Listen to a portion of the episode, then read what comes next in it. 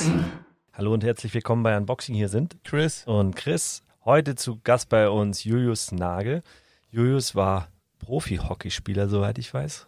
Ob man es Profi nennen kann, weiß ich nicht. Äh, professionelle Bedingungen, Ertrag, äh, weniger professionell. Ja. Also erstmal Hallo an dich, schön, dass du da bist. Hey, vielen Dank, dass ihr Hi, mich hier habt. Julius. Julius ist bei Puma Manager Sports Marketing Teamsport, ist auch für Global Scouting und Sponsoring zuständig. Dazu kommen wir im Laufe des Podcasts, aber steigen einfach mal ganz knackig ein. So machst du das kurz und knapp, oder wie? Kurz und knapp. Dachte ich mir, du machst jetzt hier so ein riesen Intro, äh, weil er doch echt viel erlebt hat. Chris ist noch nicht bereit. ähm, eine richtig coole Vita hat. Und ich möchte noch, ähm, bevor wir starten, dein Lebensmotto aufgreifen, weil mich das irgendwie gleich so gefesselt hat. An ein, ein Tag, an dem man nicht mindestens einmal herzlich gelacht hat, ist ein verlorener Tag. Ähm, das finde ich echt cool und das sollte sich, glaube ich, jeder zu Herzen nehmen, weil das unfassbar wichtig ist, egal wie viel Stress man hat. Und deshalb freuen wir uns, dass wir heute viel mit dir lachen dürfen. Und äh, ja, du hier bei uns zu Gast, zu Gast bist. Sehr gut, ich freue mich auch. Chris, machst du weiter? Ach so, ich, ich bin dran. Schieben Ähm, bisschen, wir schieben sie hier gerade hin und her. Du bist ja soeben angereist, ähm, frisch. Von woher darfst du uns gleich mal sagen? Aber was treibt dich nach München und wie war eigentlich die Zugfahrt in diesen Zeiten? Ja, die äh, Zugfahrt war äh, gut, wie immer leicht verspätet. Ähm, das kennen wir ja meistens. Äh, aber ich will jetzt kein äh, Bashing machen äh, der Deutschen Bahn. Äh, oft ist sie auch pünktlich. Nee, war sehr gut. Ich bin äh, aus Herzogenaurach gekommen, also aus Erlangen fuhr, die, fuhr der Zug. Äh, aus dem Headquarter von Puma und äh, freue mich jetzt hier zu sein. Wir haben ja vorher kurz gequatscht. Es ist ja nicht nur Herzogenaurach deine Base, sondern auch Hamburg.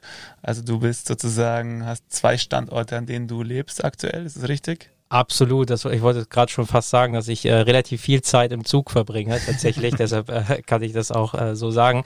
Ich, äh, genau, ich arbeite in Herzogenaurach äh, bei Puma und meine Base äh, im Privatleben ist in, in Hamburg, wo ich auch herkomme und äh, ja, deshalb, ja, jede Woche erlebe ich beide Seiten, den, den Norden und, und den Süden Deutschlands und da, da erlebt man viel. An der Stelle, wie war das politische Fühlen in den letzten Wochen? So ganz im Norden und dann wieder in das bayerische. Ach, äh, ehrlich gesagt, ich habe keine großen Unterschiede gar nicht so wahrgenommen politisch. Nee? Zumindest nicht, wenn man äh, fährt und die, die Medien, die ich lese, sind meistens sowieso äh, überregional. Von daher, äh, ja, war kein großer Unterschied. Man muss ja auch sagen, deine Base, ähm, die hat dich ja auch irgendwie sportlich so ein bisschen verfolgt. Also meine, wir haben uns ein bisschen schlau gemacht. Du hast ja zum einen in Nürnberg mal gespielt, oder? Ist das richtig? Richtig. Aber dann auch lange in Hamburg. Ähm, und jetzt ist es beruflich genauso. Hat, hängt das irgendwie miteinander zusammen? Ja, schon, genau. Ich habe äh, ich hab während meiner Schulzeit und Studiums in Hamburg gespielt, ähm, dann auch nochmal in England, da kommen wir vielleicht später auch noch Mhm. kurz drauf, während meines Masters. Und als ich dann zu Puma gegangen bin, ähm, bin ich nach Nürnberg gezogen und habe dann dementsprechend auch selber in der Bundesliga für den NHTC, den Nürnberger äh, Hockey- und Tennisclub, gespielt. Und wie kam die Leidenschaft zum Hockey? Das ist eine gute Frage. In Hamburg ist Hockey riesig. Ähm, mag man gar nicht so glauben. Es gilt ja auch so als Hockey-Hochburg äh, in Deutschland. Und ähm, ja, dann bin ich irgendwann mit, mit sechs Jahren, glaube ich, äh, zum Hockey gekommen. Und ähm, von dann ging es los. Irgendwann musste man sich entscheiden. Ich habe natürlich auch andere Sportarten gemacht. Natürlich Fußball, Mhm. Kommen wir auch noch später drauf, aber auch Tennis. Und ähm, dann bin ich irgendwie beim Hockey, war ich wahrscheinlich äh, am besten und hatte die meisten Chancen am höchsten zu spielen. Ja, es sind noch einige Parallelen zu uns. Also wir, wir sind ja aus dem Fußball. Wir spielen jetzt immer Tennis, also normal jeden Mittwoch. Und ähm, deshalb sieht man ja auch, oder merkt man da auch die Parallele zum, zum Sport, zur Liebe zum Sport. Und deshalb bist du auch hier bei uns in der Box heute. Oh ja.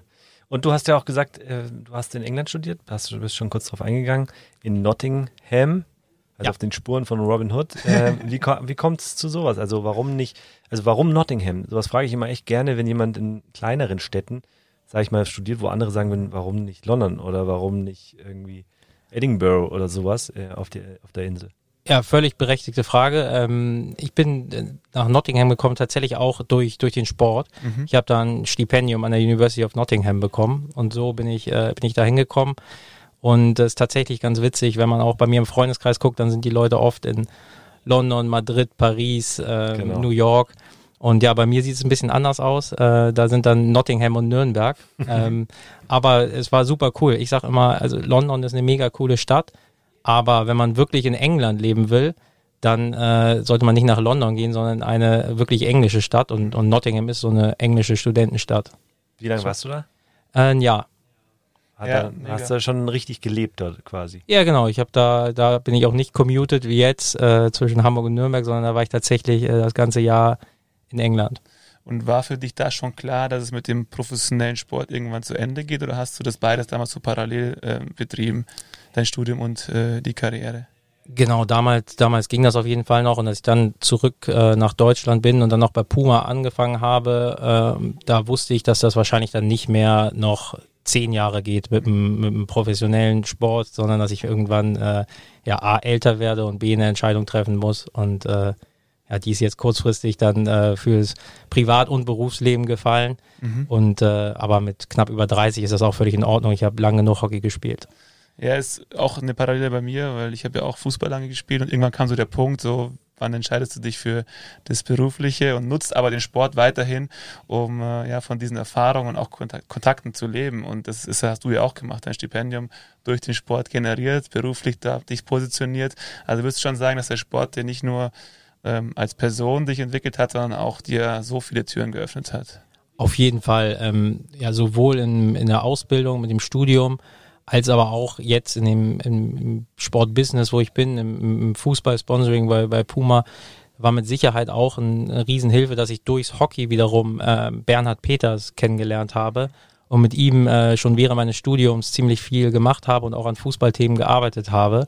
Und das hat natürlich riesig geholfen und so ist auch da wieder verwoben, Hockey, Fußball, äh, Ausbildung und ähm, es hat sich sich alles ganz gut ausgegangen, wie ihr hier im Süden sagen würdet. Ja, es ist echt eine, eine richtig schöne Parallele, weil ich werde ganz oft gefragt, ob ich es bereue, die zehn Jahre bei Bayern und dann am Ende mit 30 aufgehört und nochmal Landesliga gespielt.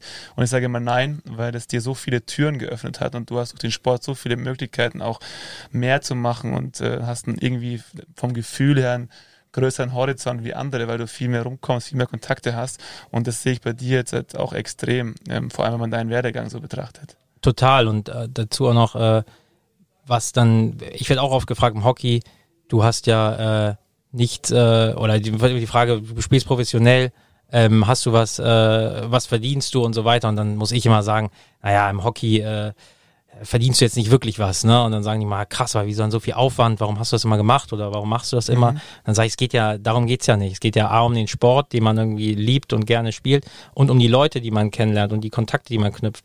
Und wenn du in Städten bist wie Nottingham und Nürnberg, wo du vorher kaum jemanden kennst, aber dann durch den Sport wirklich Freunde fürs Leben gewinnst, das ist äh, schon so viel wert und viel mehr wert als wie der äh, ja, Gehalt, Gehaltsauszug am Ende. Zu, also das kann ich zu 100 unterschreiben und ähm, das finde ich auch echt nochmal schön und möchte nochmal betonen, dass jeder, der da mal einen Sport auf einer Ebene betrieben hat und es dann vielleicht nicht ganz nach oben schafft, dass das gar nicht schlimm ist, weil du so viel auch, also zum einen die Persönlichkeit, aber ich sage immer dieses Netzwerk im Sport, das hat man als normaler 15-Jähriger in der ländlichen Schule, hast du deine fünf, sechs Freunde, das war's und wir durch den Sport sind einfach rumgekommen, du hast Kontakte überall geknüpft, die du dann wieder, wenn du clever bist, auch nutzen kannst, ähm, wie du es jetzt auch gemacht hast. Und deshalb unfassbar cool. Und deshalb sage ich auch zu jedem, ähm, macht Sport, ähm, auch gerne dann ein bisschen mehr. Äh, und nebenbei, es, es öffnet dir einfach viele Türen. Ähm, Gibt es da jemanden, der dich äh, besonders geprägt hat, wo du sagst, okay, das war jetzt eine Person, die mich da begleitet hat und die dich zu dem Menschen gemacht hat, der du heute bist? Im Sport meinst du jetzt? Ja, allgemein. Also muss nicht im Sport sein, eine Person, die dich da so die letzten Jahre begleitet hat. Naja, also ganz klar ist natürlich, dass meine, meine Familie und, und, und meine äh, Verlobte da einen riesen Anteil dran haben, zur Person, die ich bin. Aber ähm, sportlich würde ich schon sagen, habe ich ja eben gesagt, dass es für mich äh, Bernhard Peters, der halt aus dem Hockey kommt, in Fußball gegangen ist ähm, und da auch viel erlebt hat, dass das natürlich eine Person ist, ähm, mit der, der, der ich viel zu verdanken habe und weil ich einfach mega viele Erfahrungen auch äh, sammeln konnte mit ihm.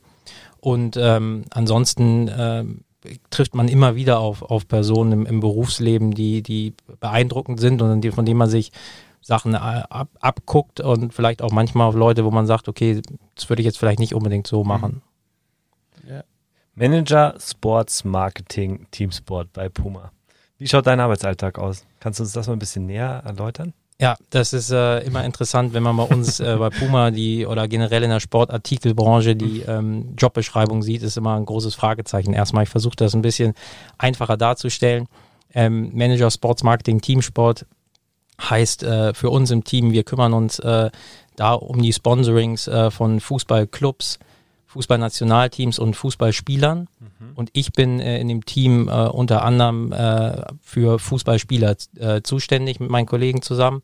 Und wir gucken also, äh, welche Spieler kriegen Ausrüsterverträge, Schuhausrüsterverträge mhm. und spielen dann äh, in, den, in den großen Ligen ähm, mit, mit Pumaschuhen und repräsentiert, repräsentieren die, die Marke mhm. halt auch außerhalb des mhm. Platzes. Und ähm, da suchen wir nach den ähm, ja, Top-Spielern äh, global. Ich bin im globalen Team, aber wir kümmern uns auch, äh, wie du schon angesprochen hast, Chris, äh, um, um die nächsten äh, Top-Stars mhm. und, und Talente und scouten dementsprechend auch darfst, äh, weltweit. Darfst du erzählen, wen du da so betreust? Das, ist ja meine super Frage. interessant. Er muss es erzählen.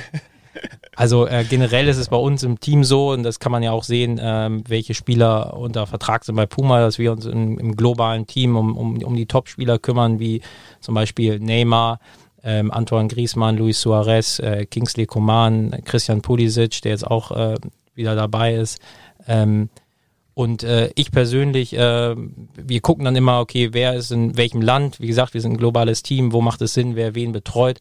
Und ähm, ich in, in Deutschland, äh, meine ba da ich mein, in Deutschland meine Base habe, kümmere ich mich hier um die, um die Spieler bei Bayern, die wir bei mhm. Puma haben, äh, Kingsley Coman und, und Erik Maxim Choupo-Moting. Mit dem habe ich natürlich auch noch so ein bisschen äh, so eine Hamburger Vergangenheit. Wir sind beide Hamburger, äh, deshalb äh, klappt das auch ganz gut. Und ähm, ansonsten äh, habe ich auch ein paar Spieler in, in, in England. Äh, wenn wir jetzt hier bei den deutschen Zuhörern, die werden Bernd Leno kennen, mhm. ähm, den, den betreue ich auch. Und äh, ja, so teilen wir uns das bei uns im Team auf. Ähm, dann gibt es wiederum Leute, die in, in, in Frankreich sind, die, die kümmern sich dann um, um, um Neymar oder auch, oft geht es auch um Sprachen bei uns, mhm. wer spricht welche Sprache. Mhm. Ähm, wenn einer Portugiesisch spricht, dann macht das Sinn, dass der äh, die Portugiesen und Brasilianer betreut. Das gleiche mit Franzosen und, und Spaniern. Also mein spanischer Kollege zum Beispiel, der kümmert sich dann äh, um die Partnerschaft zu äh, Griezmann, der ja auch fließend Spanisch spricht, und Luis Suarez. Mhm. Ähm, und so ist das bei uns aufgeteilt. Es gibt ja neben, neben Puma noch zwei andere Marken und so ein bisschen. also ich habe das mal so wahrgenommen und äh, ich finde, dass da jede Marke so eine eigene Strategie fährt. Und bei Puma ist schon irgendwie auffällig, dass ihr nicht die nur noch 15 Sportler immer habt. Ist das bewusst so gewählt? Also ich denke an Usain Bolt, jetzt Alisa Schmidt aus dem ähm, Sprintbereich, aus dem Laufen, aber auch die Fußballer, die du genannt hast, sind alles ähm, irgendwie besondere Charaktere. Ist euch das wichtig? Also filtert ihr auch wirklich nach diesen Charakteren? Absolut. Äh, wenn, wenn unser Marketing-Department zuhört, dann äh, werden die super dankbar sein, dass du das direkt äh, gesehen hast ähm, oder erkannt hast. Äh, das ist tatsächlich so. Also wir ähm, gucken uns schon genau an, ähm, welche Spieler wir unter Vertrag nehmen. Ähm, und, und die müssen zu einer bestimmten Strategie passen. Und zu so einer Strategie zählt immer, ah, was äh, verkörpert der Spieler auf dem Platz, mhm. was für ein Spielertyp ist er, aber was macht er auch neben dem Platz. Und ähm, da haben ja Marken unterschiedliche Strategien, die dann auch wiederum mit ihren Markenwerten übereinstimmen.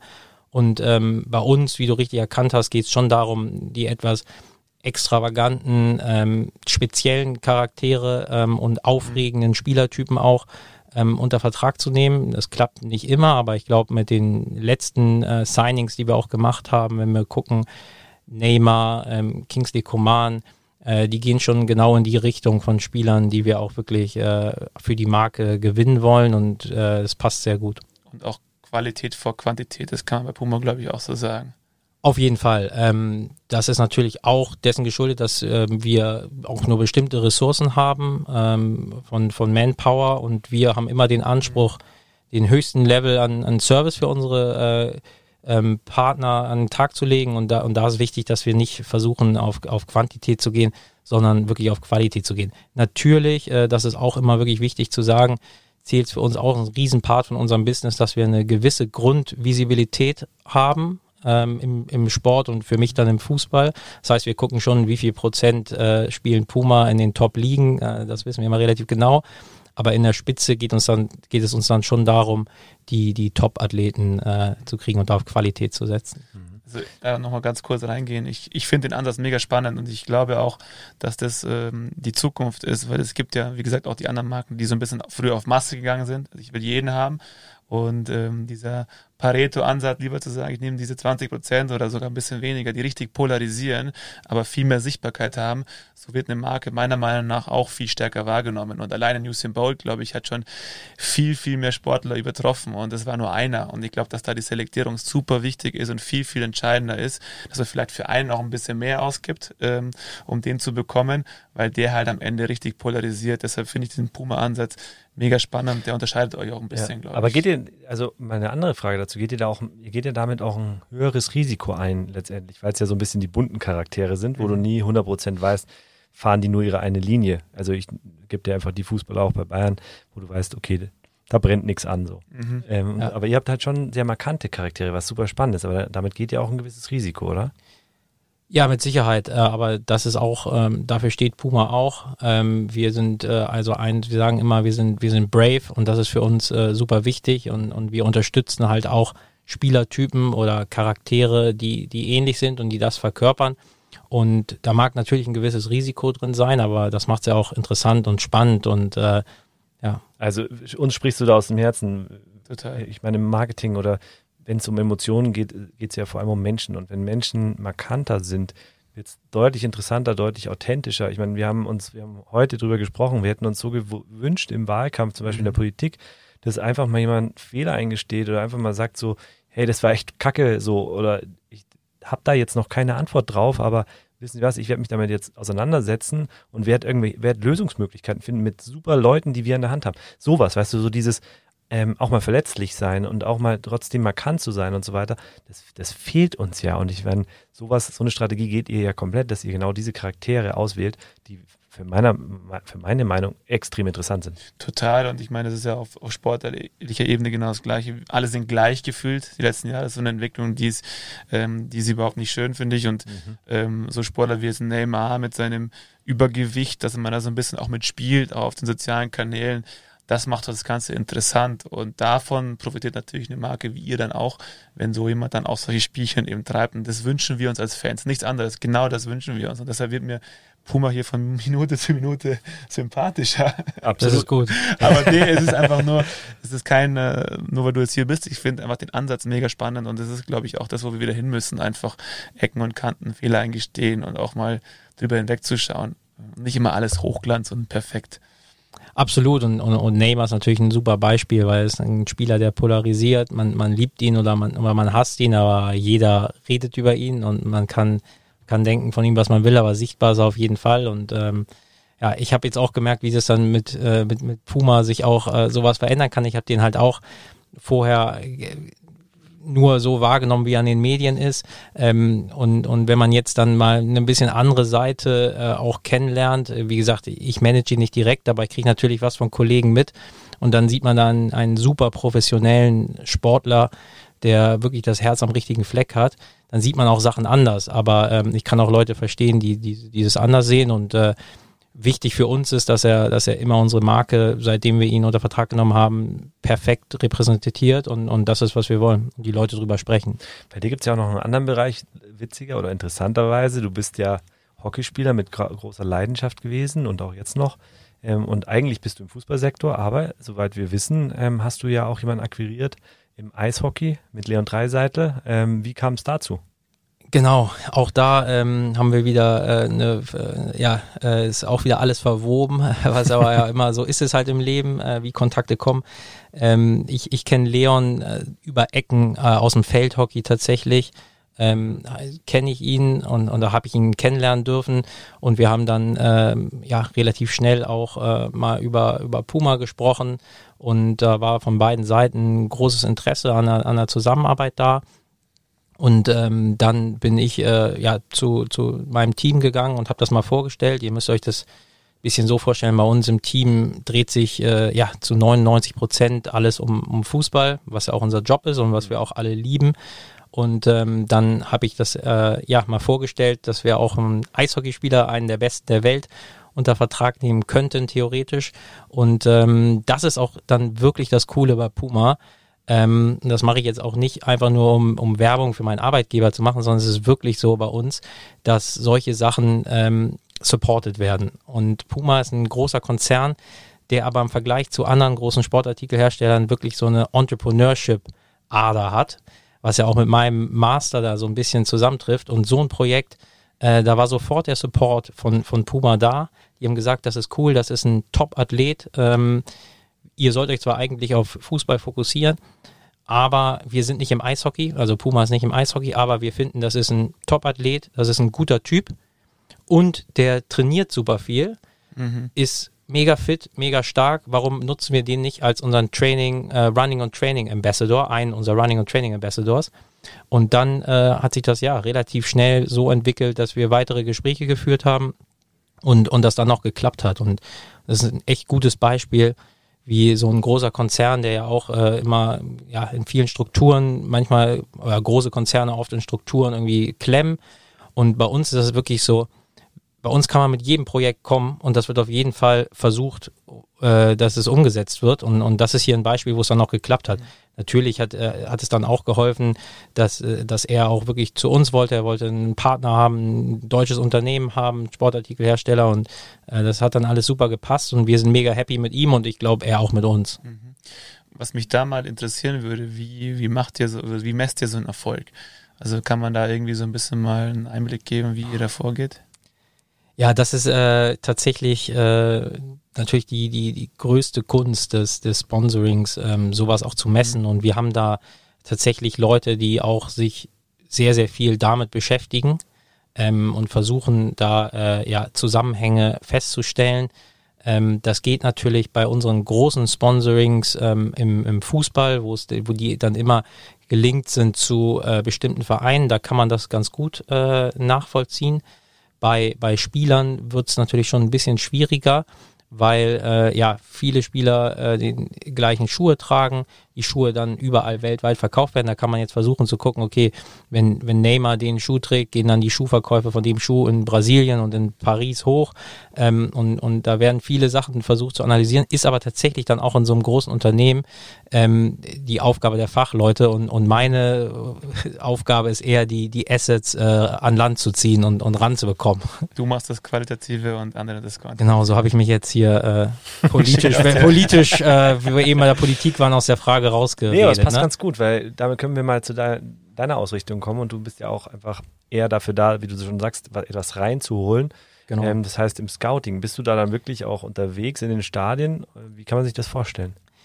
Ja, ähm, wir, äh, ich habe ja schon gesagt, wir, ich bin im, im globalen Team und wir koordinieren äh, unsere Scouting-Aktivitäten weltweit. Mhm. Ähm, das heißt, dass wir nicht äh, Tag ein, Tag aus und jedes Wochenende dann wirklich in Stadien sind und U15, U14 Spiele angucken. Dafür haben wir äh, unsere, unsere Leute, die das in den jeweiligen Regionen übernehmen.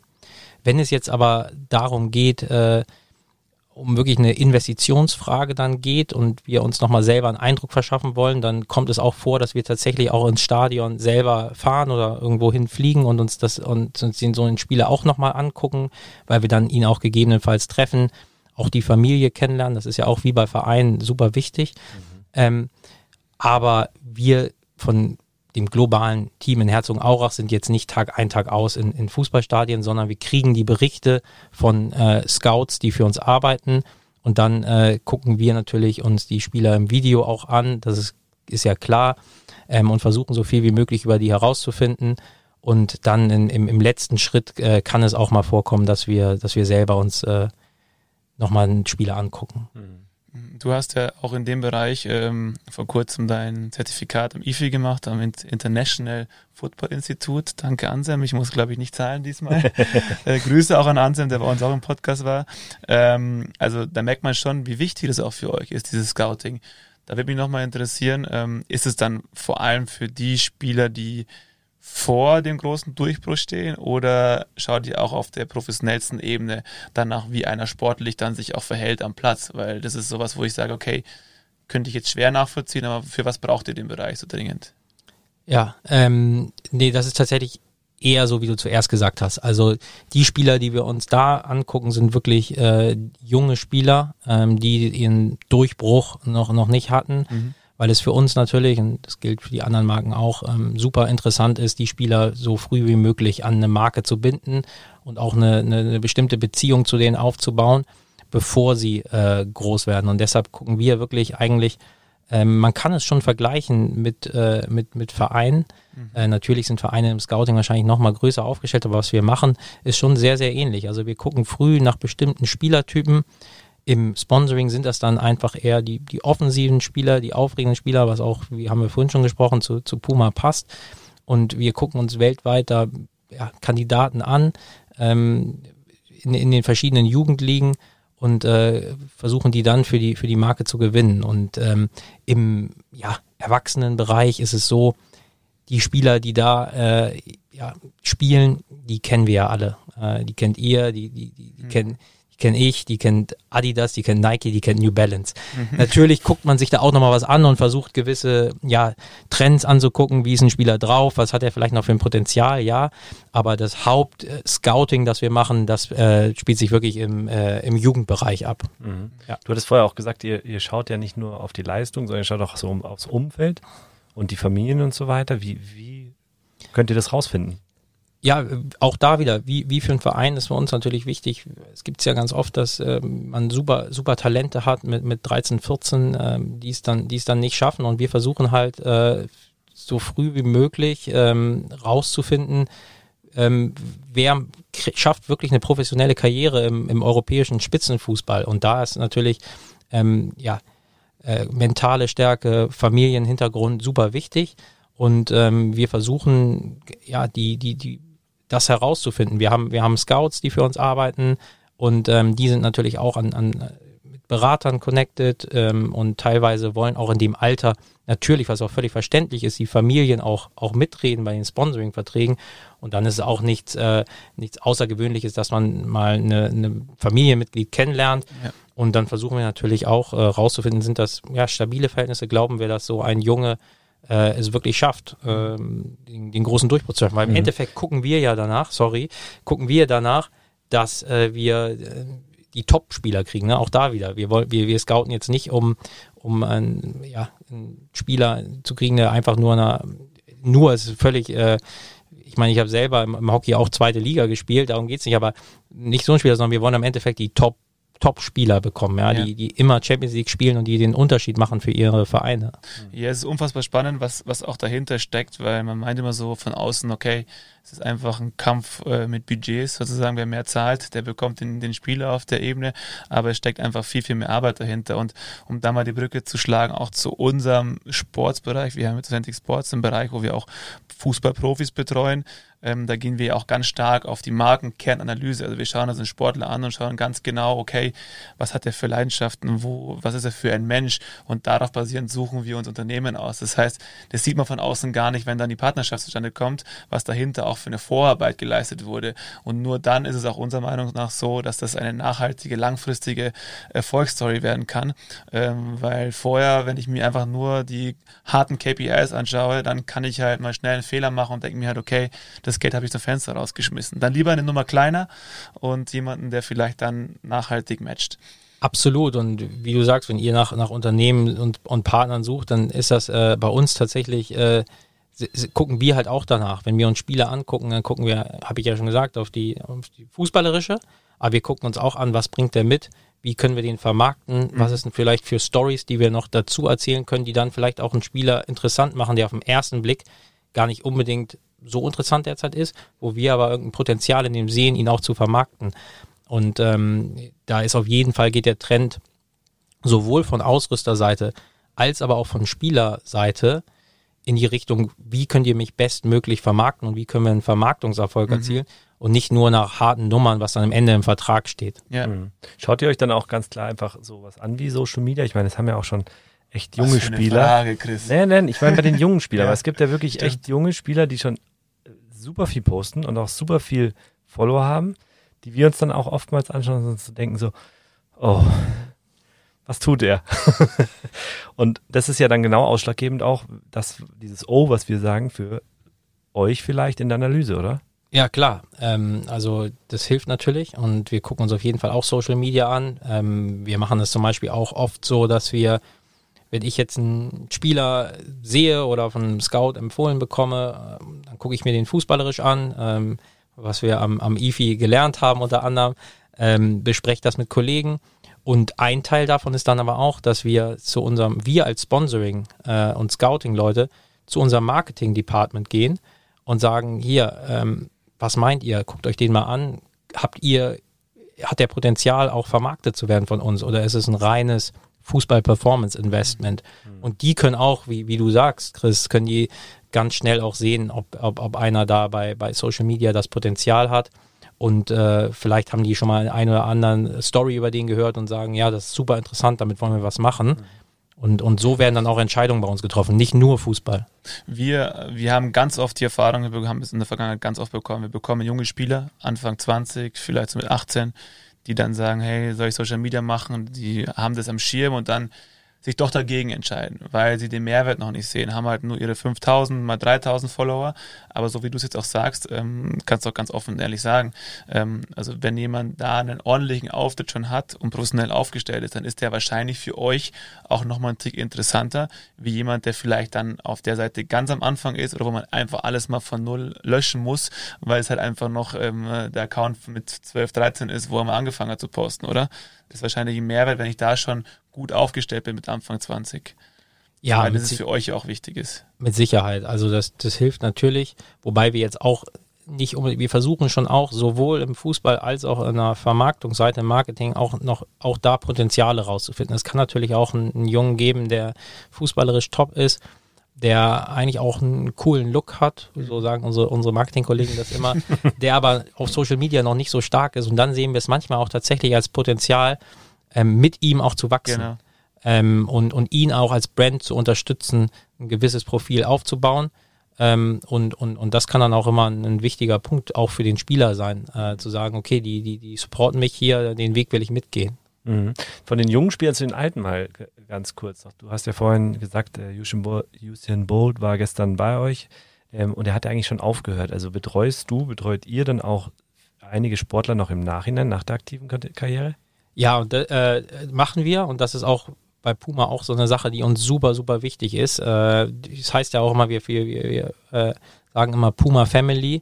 Und wir sind wirklich eine Familie, ähm, auch für unsere Athleten. Und wenn die mit ihrer aktiven Karriere durch sind, ähm, dann supporten wir die weiter kann da zum Beispiel auch, ich meine, sieht man ja auch immer im Fernsehen, Lothar Matthäus äh, ist auch noch Puma Ambassador. Mhm. Ähm, ich betreue zum Beispiel Freddy Jumberg, ähm, mhm. der auch schon länger nicht mehr spielt und jetzt Coach ist. Und äh, solche Leute, die versuchen wir auf jeden Fall weiter ähm, ja, bei Puma zu behalten und auch sie in unserer Familie zu behalten.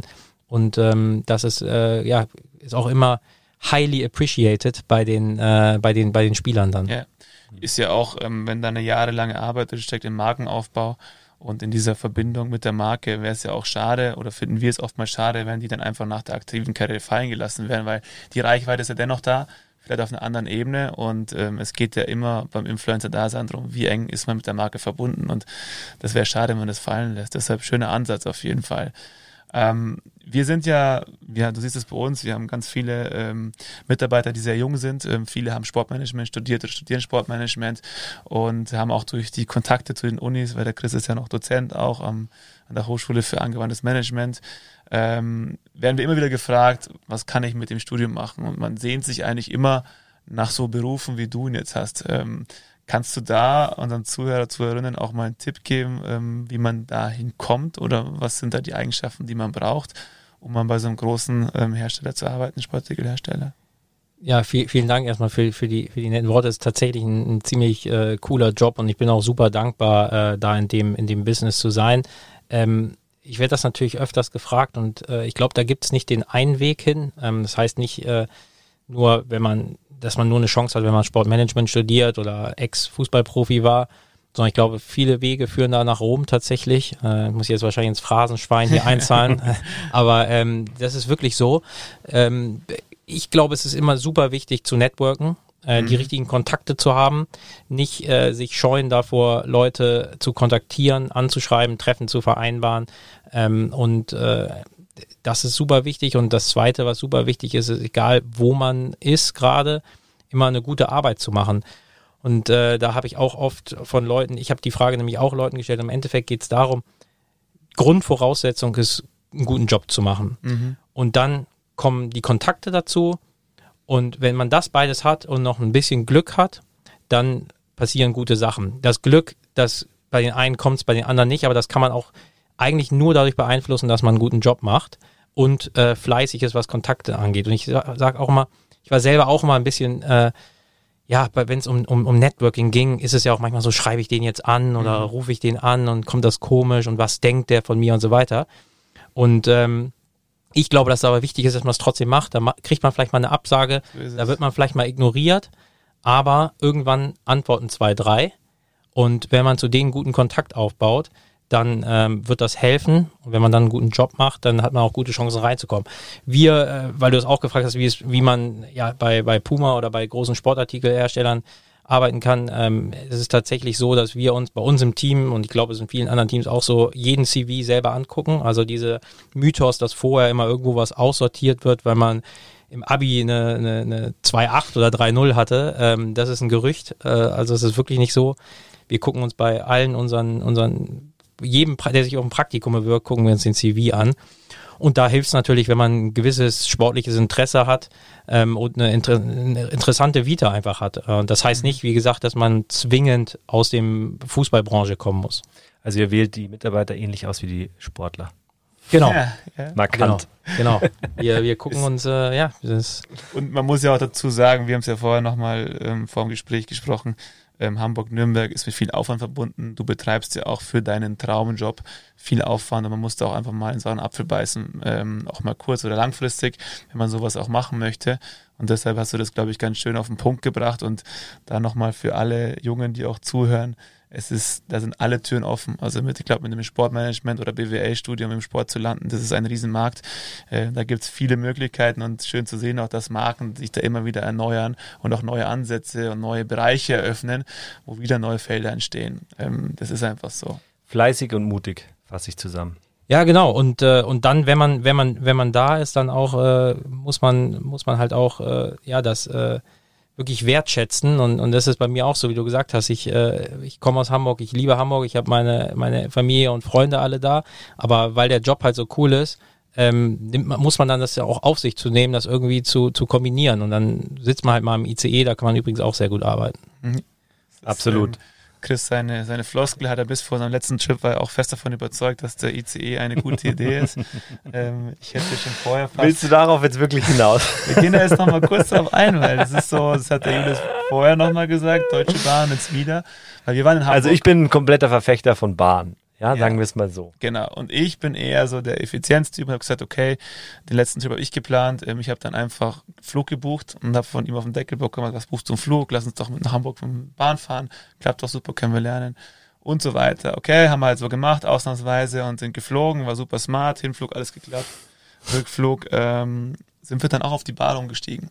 Aber es hat den Grund gehabt, weil wir den Flieger verpasst hatten, weil der Christopher in der Bahn in Hamburg seinen Rucksack liegen lassen hat und wir dann zurück mussten. Und dann war es so, Nachtzug, ICE, viele komische Geschichten und Menschen kennengelernt. Am Ende hat er gesagt, also ich verstehe schon auch, warum du fliegen wolltest. Ähm, so geil ist Bahnfahren dann doch nicht immer.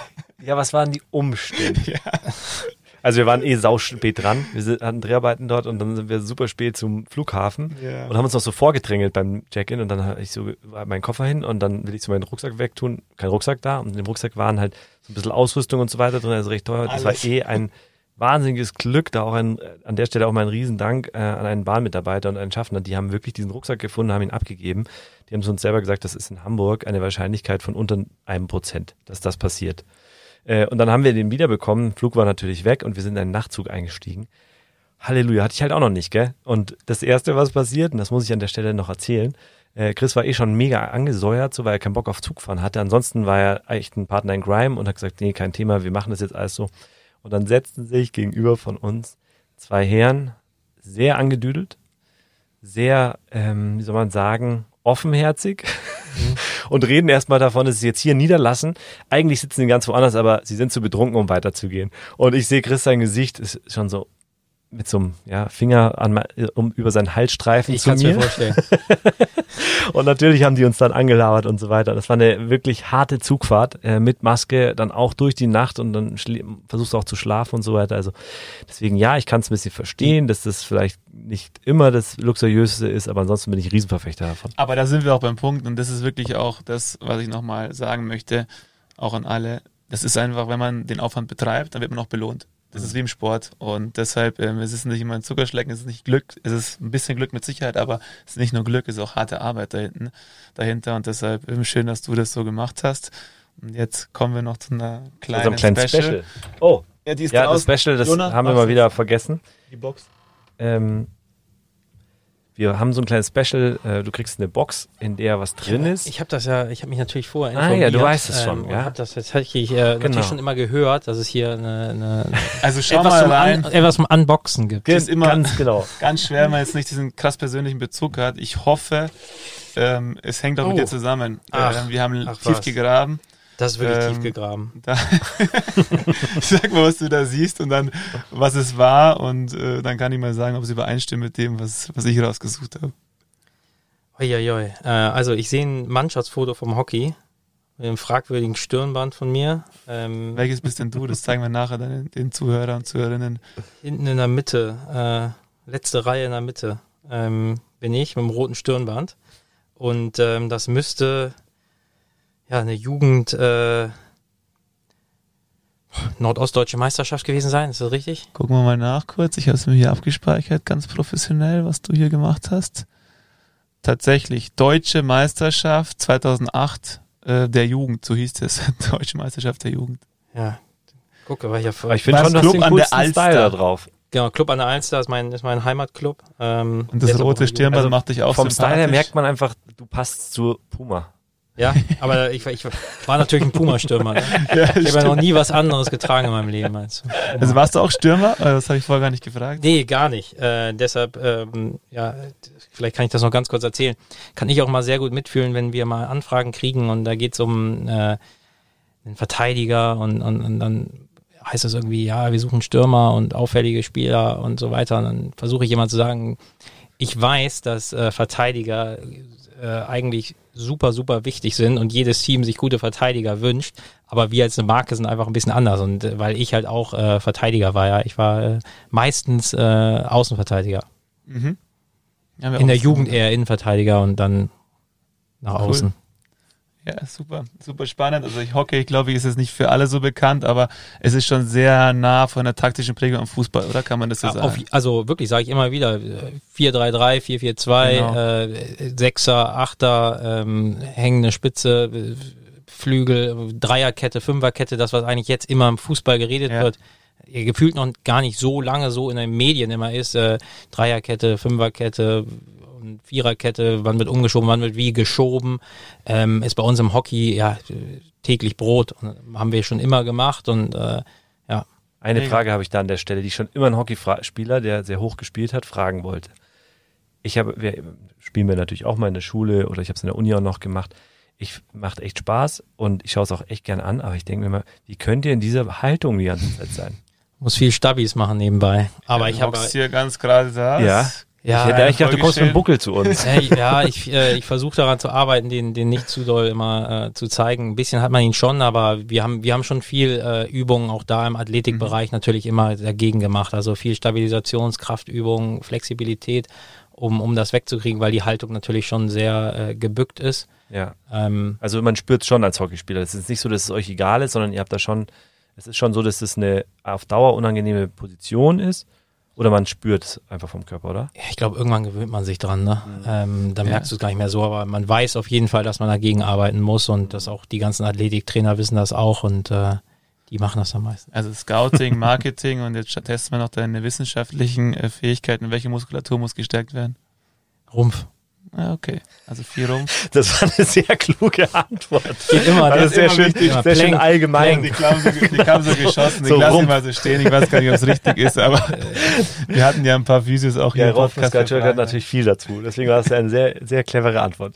Ja, ich glaube, ich glaube, Rumpf habe ich gelernt, das kann man immer sagen. Und, und, und, und die wichtigste Übung ist Plank. Ja, perfekt. Okay, hast du, best hast du bestanden. Wir sind schon äh, am Ende unserer Folge. Ist echt schade, äh, wie so oft, äh, weil so schnell die Zeit vor, vorbeifliegt. Wir haben aber eine Frage, die für uns immer extrem wichtig ist.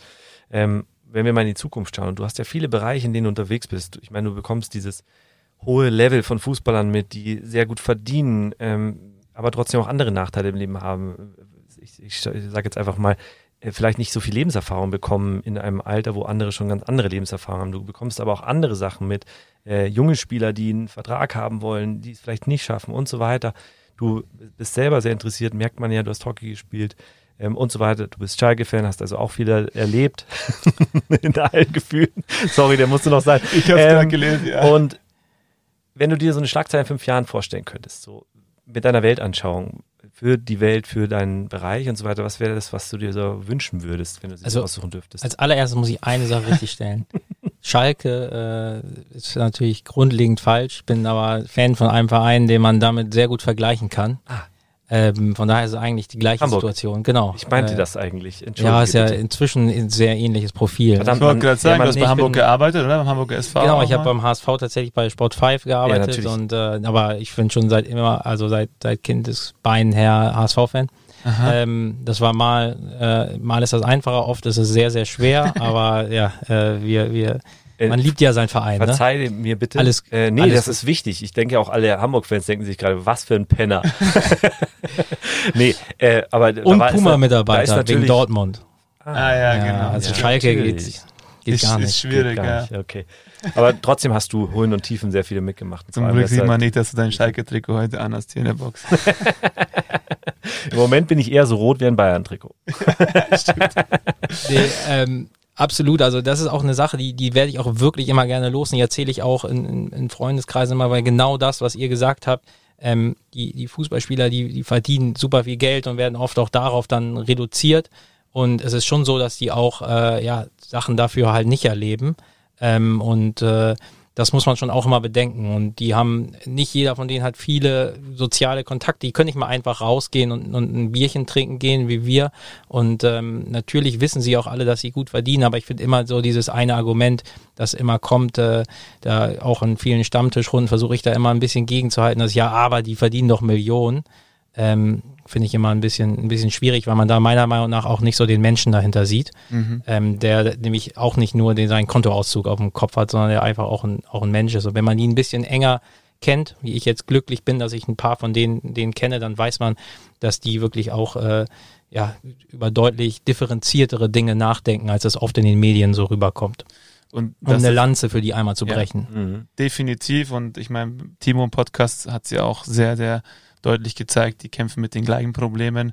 Und dieses Geld ist, glaube ich, an der Stelle gar nicht relevant. Und darauf sollte man definitiv nicht reduziert werden.